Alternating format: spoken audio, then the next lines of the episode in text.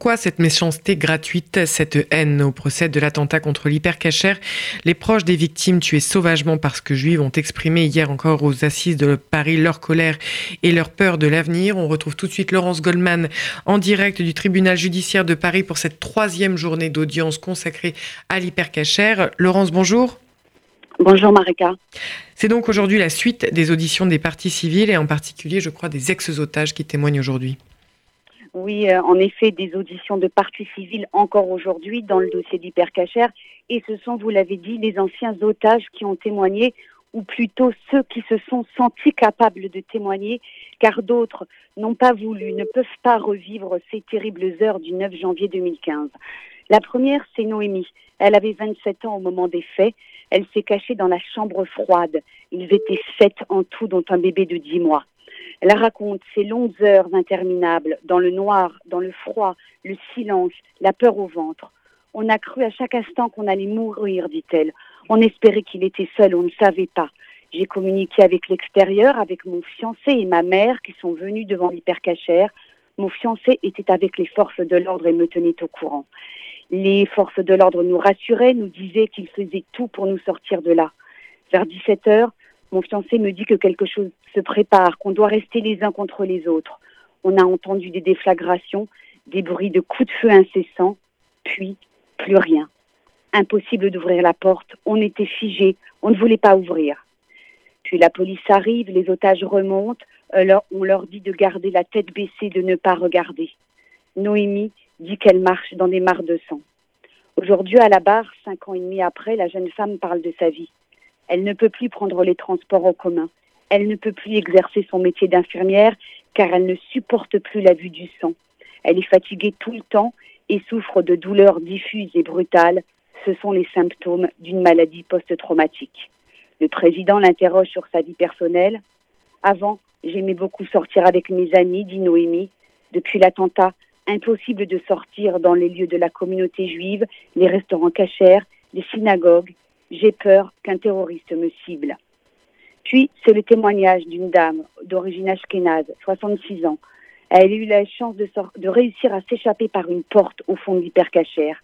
La porte était fermée par une barre en acier. Ils se mettent à trois pour la soulever. La porte s'ouvre sur un parking.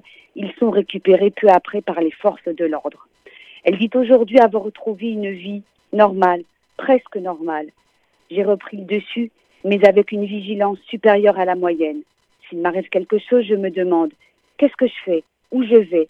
Je fais un repérage dans un train, dans un restaurant, un lieu public. J'aimerais retrouver le sentiment de sécurité que j'avais avant.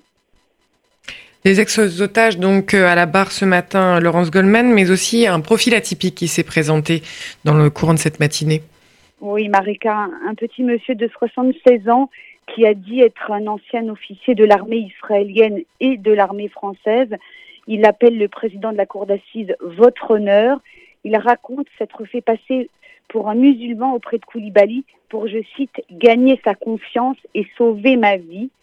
Ce monsieur d'origine juge marocaine parle en effet l'arabe couramment, mais son récit est confus, ça part dans tous les sens il donne des détails qui ne sont notés dans aucun des procès-verbaux de l'instruction. Le président le remercie et passe la parole à une quatrième personne. C'est Jean-Luc. Il est venu faire ses courses ce vendredi à l'hypercachère. Il raconte, très précis, très calme. Nous sommes en bas, nous entendons des coups de feu, nous pensons que nous allons mourir. Il décide alors d'entrer dans cette chambre froide en compagnie d'autres clients. On est resté dans le noir avec des cartons congelés, une température très basse c'était un peu la panique, surtout chez les femmes. Je pensais que personne n'était au courant dehors. Comment faire avec un enfant de 11 mois? On attend notre mort. C'est compliqué. Le temps devient infernal. Au bout d'une heure et demie à genoux, car debout j'avais la tête pliée, je touchais le plafond, on a pris tous les cartons et on a tout rangé devant la porte pour se protéger. Il poursuit. On passe quatre heures dans la chambre froide. Il s'en passe des moments d'émotion. On essaie de prendre confiance, de se connaître. Mon épouse me téléphone, je réponds, je lui dis je suis pris en otage. Ma fille m'appelle, je n'ai pas répondu, je pleurais. Que pouvais-je lui dire? Je t'aime, je vais partir. Jean-Luc raconte enfin la délivrance, les forces de l'ordre qui ouvrent la porte, la traversée de l'hypercachère. odeur de poudre insupportable, une vraie scène de guerre avec du sang partout. J'ai tourné la tête à droite et j'ai vu quelque chose qu'il ne fallait pas voir.